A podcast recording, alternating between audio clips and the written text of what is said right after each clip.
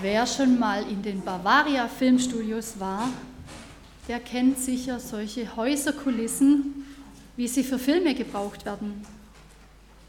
Man steht davor und ist ganz beeindruckt von der schönen Außenfassade. Alles ist da, wie sich so ein schönes Haus gehört. Blumenkästen und schön geschmückte Fenster, eine einladende Tür. Aber wenn ich jetzt die Perspektive wechsle und das Haus von oben und von hinten zu sehen bekomme, dann stelle ich plötzlich fest, da ist ja gar nichts mehr dahinter. Da ist ja gähnende Leere dahinter. Meistens sieht es ziemlich hässlich dahinter aus. Nichts mehr von der schönen Fassade zu sehen. Wie ist es bei uns und unserem Leben als Christen? Fassade, ganz okay, und dann der Blick hinter die Tür. Stimmt es von der Seite her dann auch? Oder wird hier vielleicht was vernachlässigt? Der Volker wird uns seiner Predigt jetzt einiges dazu sagen.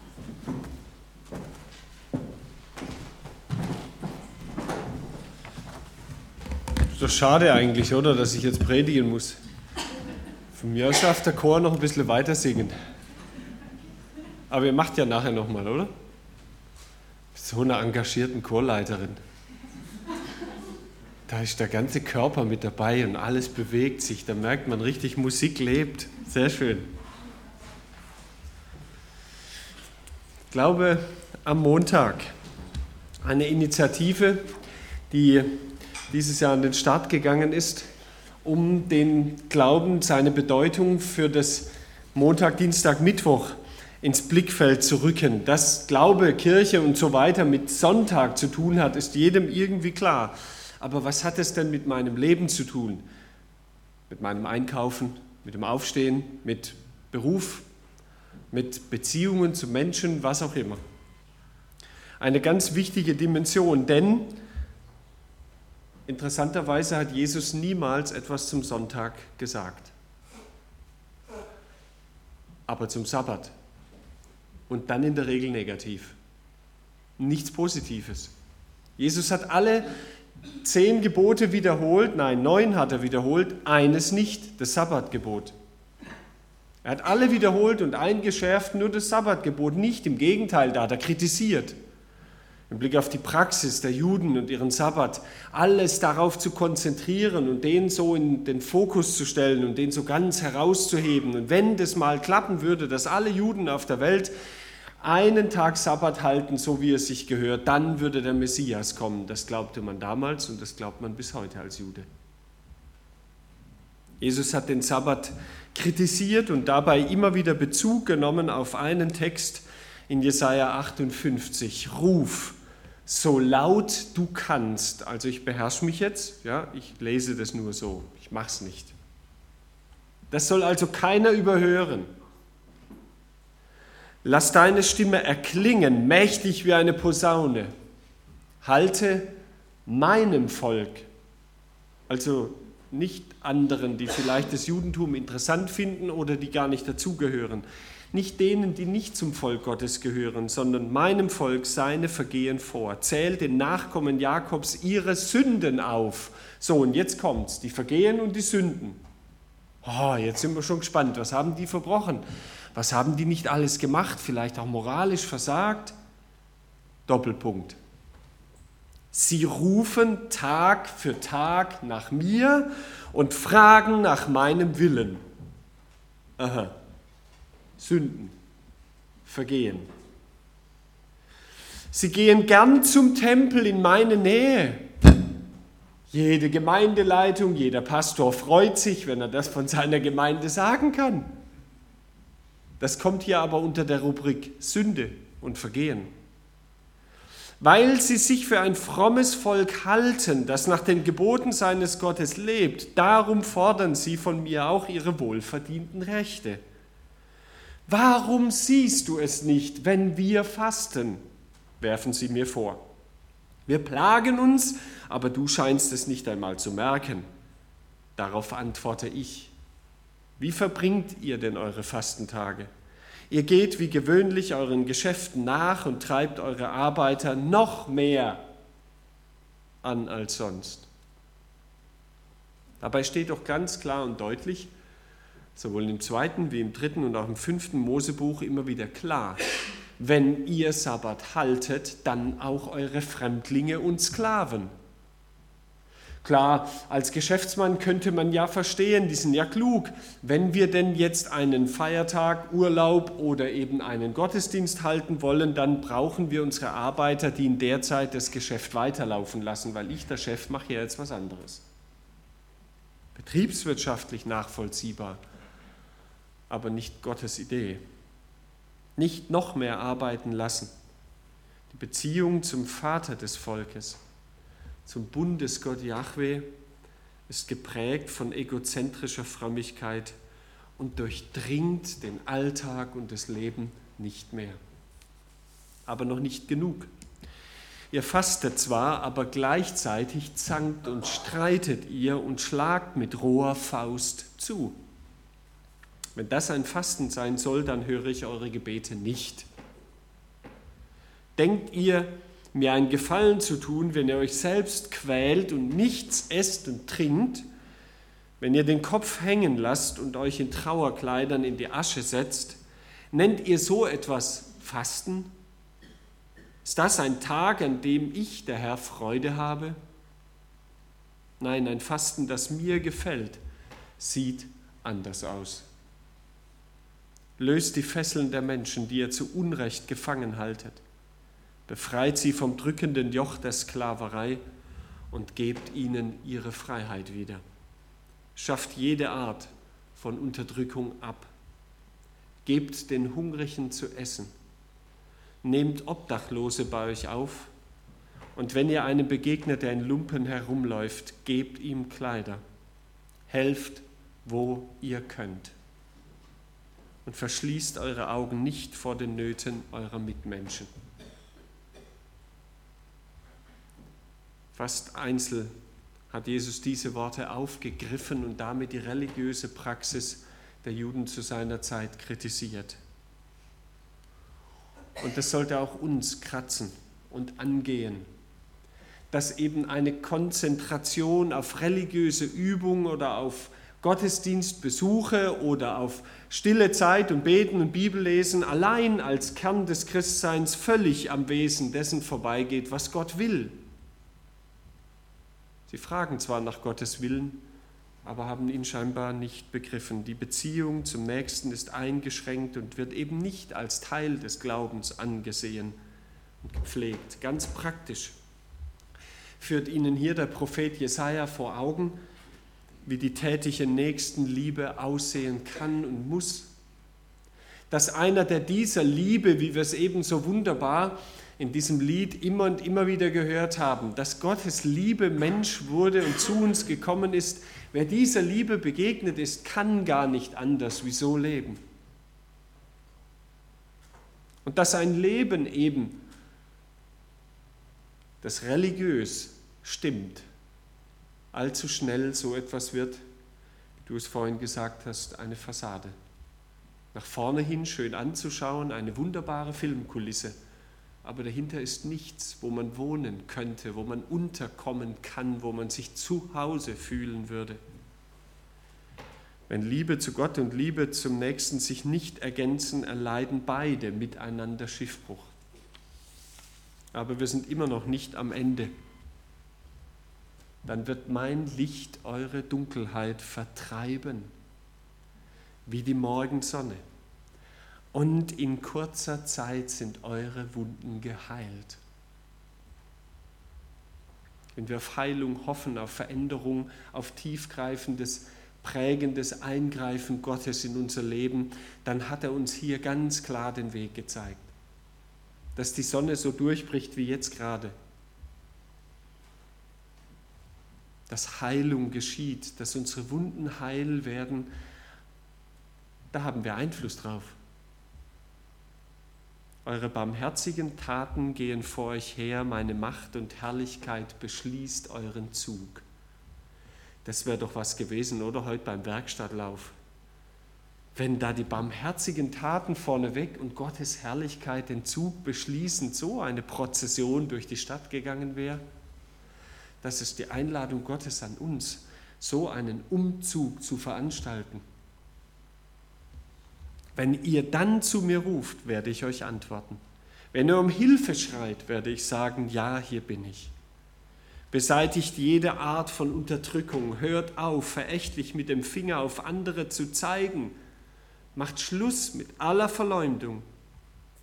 Nehmt euch der Hungernden an und gebt ihnen zu essen, versorgt die Notleidenden mit allem Nötigen, dann wird mein Licht eure Finsternis durchbrechen, die Nacht um euch her wird zum hellen Tag.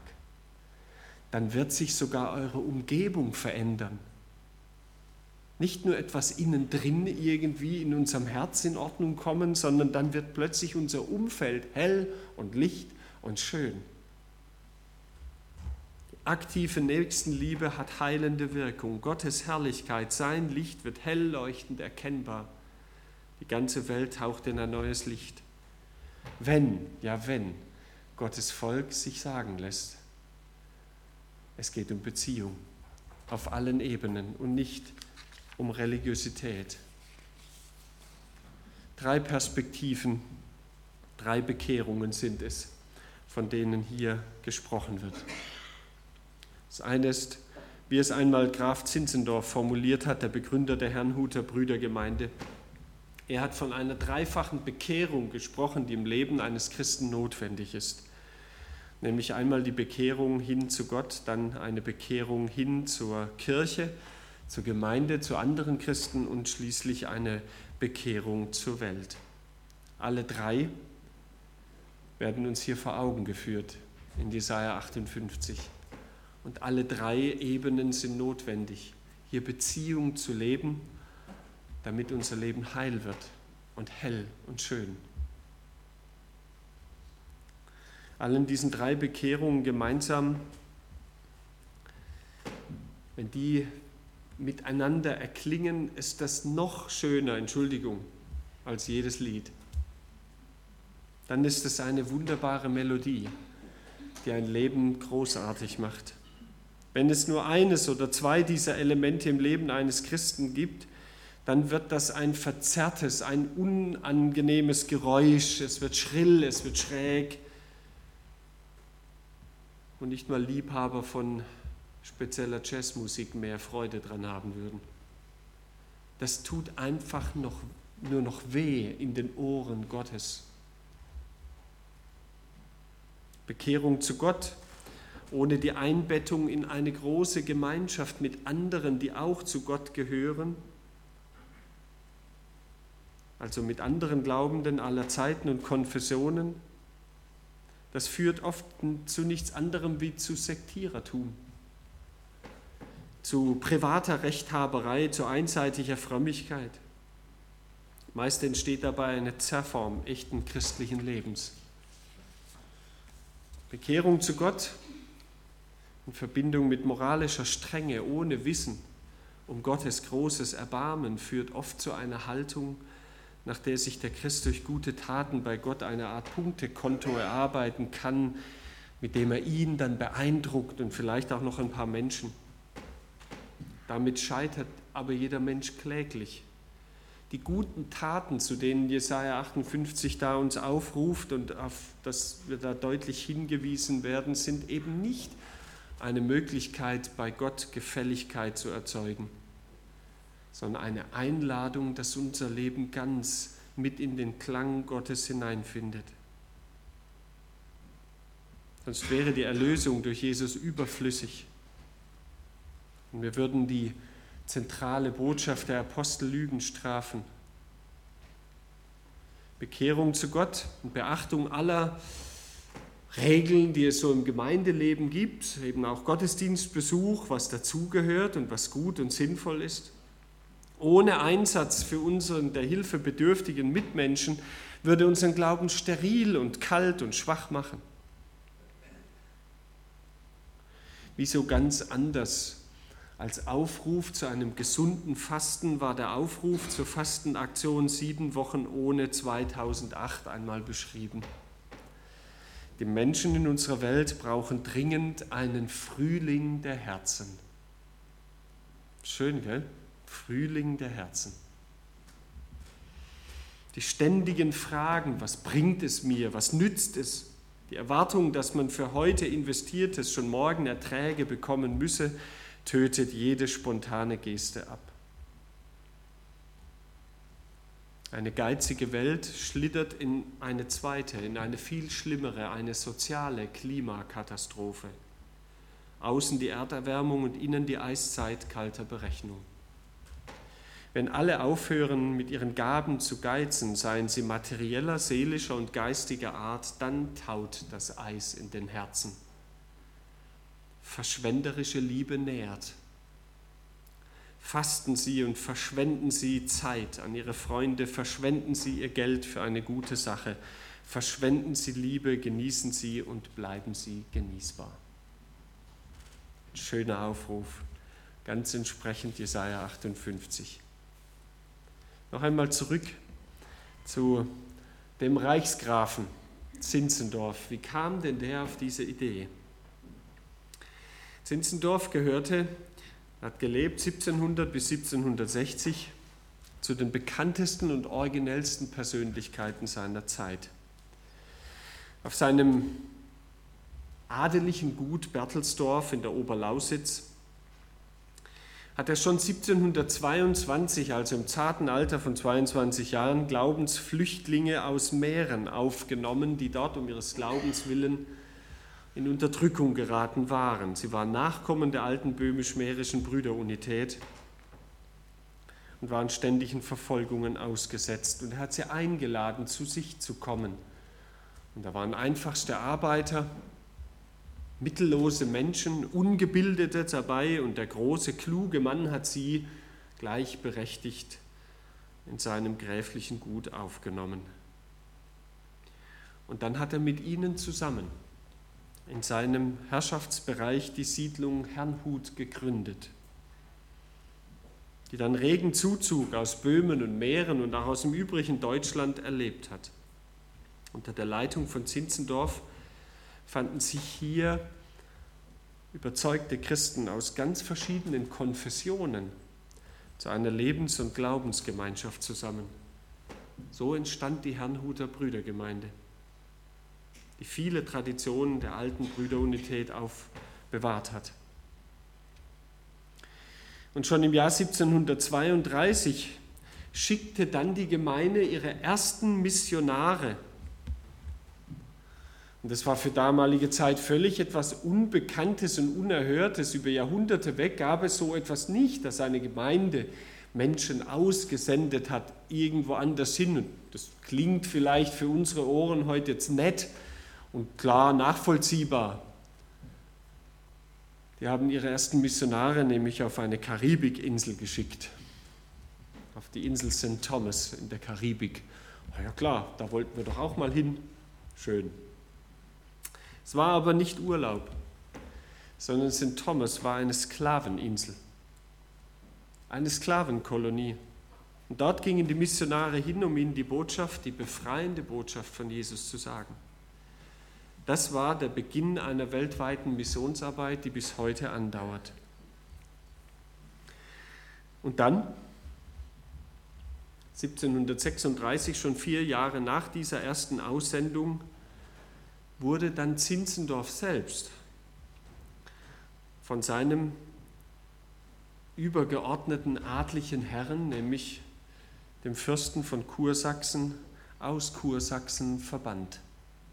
Er musste seine Ländereien, seinen Besitz und alles, was er hatte, aufgeben. Aber er verstand dieses Exil als Gottes Auftrag zur Pilgerschaft und reiste als Prediger des Evangeliums durch Europa und sogar bis nach Amerika ist er gekommen. Und da sind viele neue Stützpunkte der Brüdergemeinde entstanden während elfjähriger Verbannung. Elf Jahre musste er weg.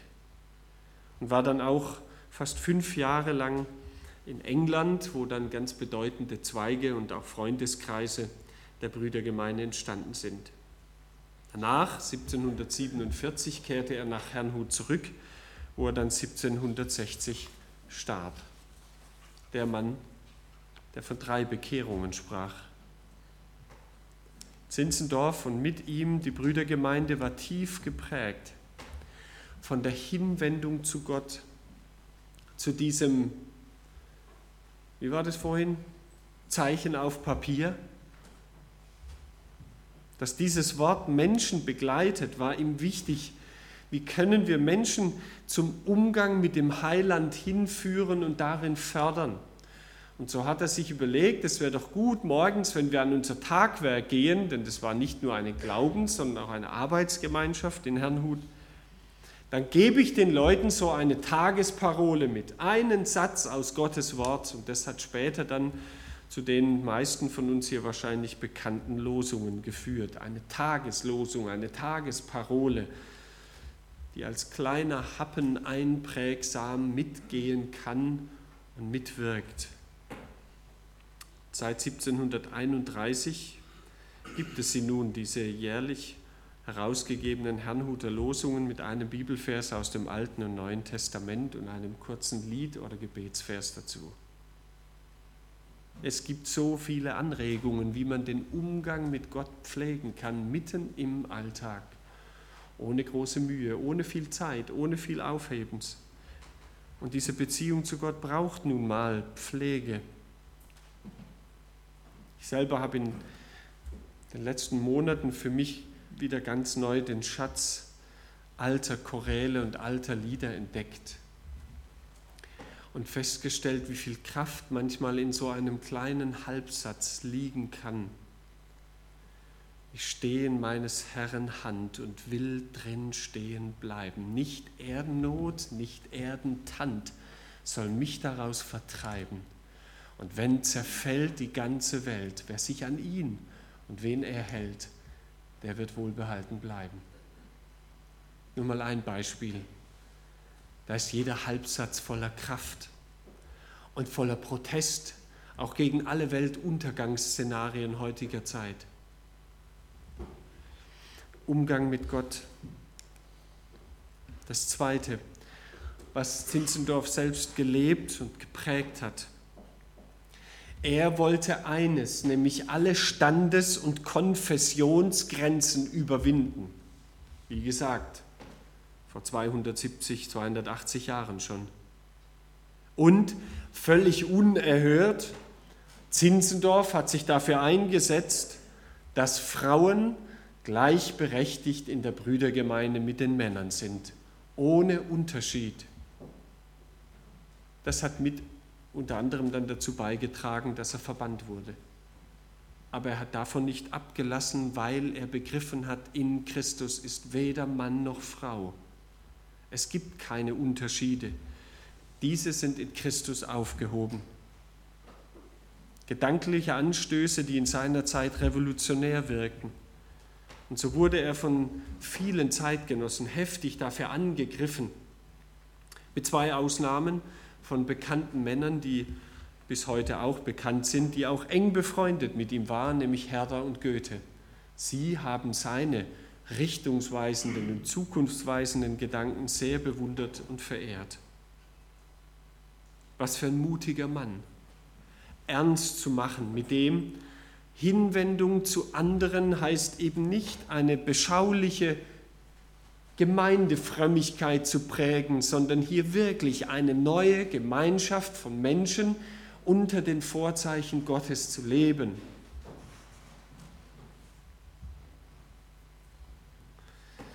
Keine Standes- und Konfessionsgrenzen, was wäre das? Wie ökumenisch kann das sein? Wie weit darf man da gehen? Und würde man da nicht doch an der einen oder anderen Stelle vielleicht zu weit gehen? Und da höre ich wieder den Klang von Jesaja 58. Beseitigt jede Art von Unterdrückung. Jede Art von Unterdrückung, die jetzt emotional oder strukturell ist, egal. Hört auf, verächtlich mit dem Finger auf andere zu zeigen. Macht Schluss mit jeder Art von Verleumdung, mit jeder Art von Verleumdung. Keine Fingerzeige mehr. Es gibt in der Gemeinde keine Notwendigkeit, irgendeinen anderen zu diskreditieren, ihn irgendwie letztlich zu beurteilen im Sinn von einkategorisieren und Schubladen auf und rein damit. Wir haben hier nicht Juristerei zu betreiben, sondern Begnadigung auszusprechen. Jedem und jeder gegenüber. Die Barmherzigkeit Gottes, wenn sie hier nicht zum Ausdruck kommt, wo denn dann? Und schließlich das Dritte, nehmt euch der Nöte der Notleidenden an, gebt denen, die keine Kleider haben, Kleider. Gott in den Notleidenden zu dienen, hat eine große Verheißung. Die von Gott versprochenen Folgen solch einer Haltung sind ja außergewöhnlich. In die Dunkelheit unserer Zukunftsängste mitten hinein, auch der Ängste um die Zukunft der Gemeinde Jesu, da wird Gottes Licht hell strahlen. Nicht, wenn wir mehr glauben und intensiver religiös werden, sondern wir tun, was Gott will. Dann werden sogar unsere Gebete wieder erhört. Und wir erfahren wie nie zuvor die Gegenwart Gottes. Ganz ernst gemacht hat Zinzendorf damit, warum eigentlich schicken die Missionare nach St. Thomas? 1731 hat Zinzendorf selbst in Kopenhagen in Dänemark einen westindischen Sklaven von St. Thomas freigekauft und mit nach Zinsen, mit nach Herrnhut gebracht.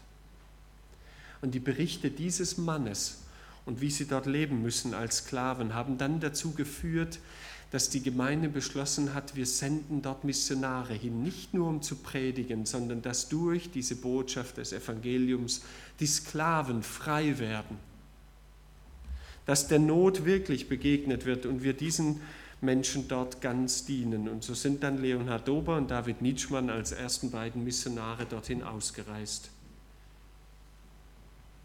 Später begann dann die Missionsarbeit in Nordamerika unter den Indianern, die damals schon verfolgt und unterdrückt waren, in Surinam, unter den Khoi in Südafrika und in ähnlichen Elendsgebieten. Dem hat sich die Brüdergemeinde gestellt, ganz bewusst und klar auch einer anderen Not in unserem Land zu begegnen, nämlich der Bildungsnot.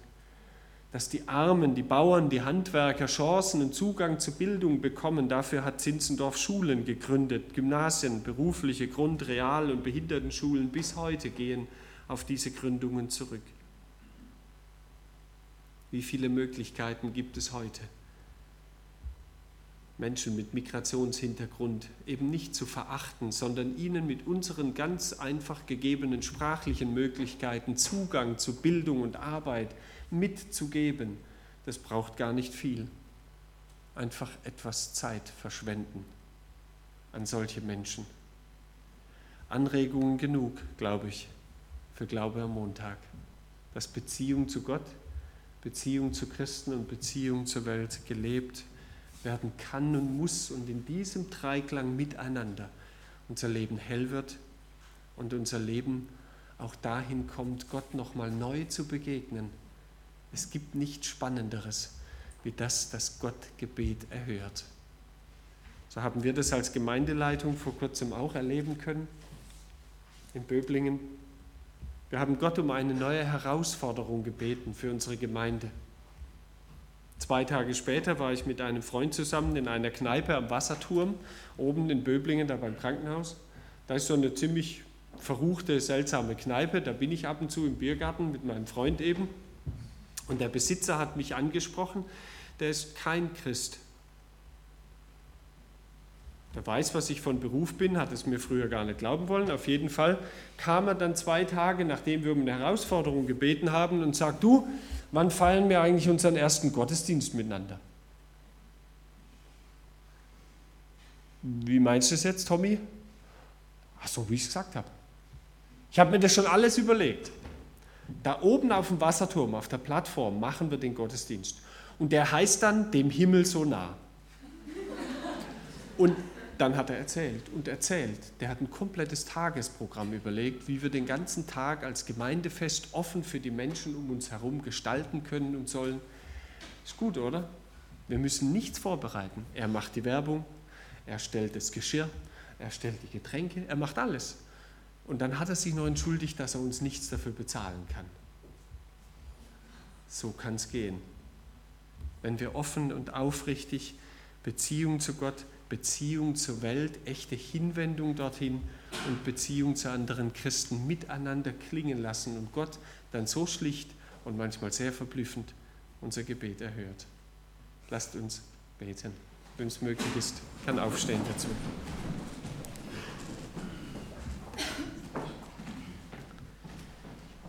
Himmlischer Vater, dein Herz, dein Herz voller Liebe kann uns manchmal auch deutliche Worte nicht vorenthalten.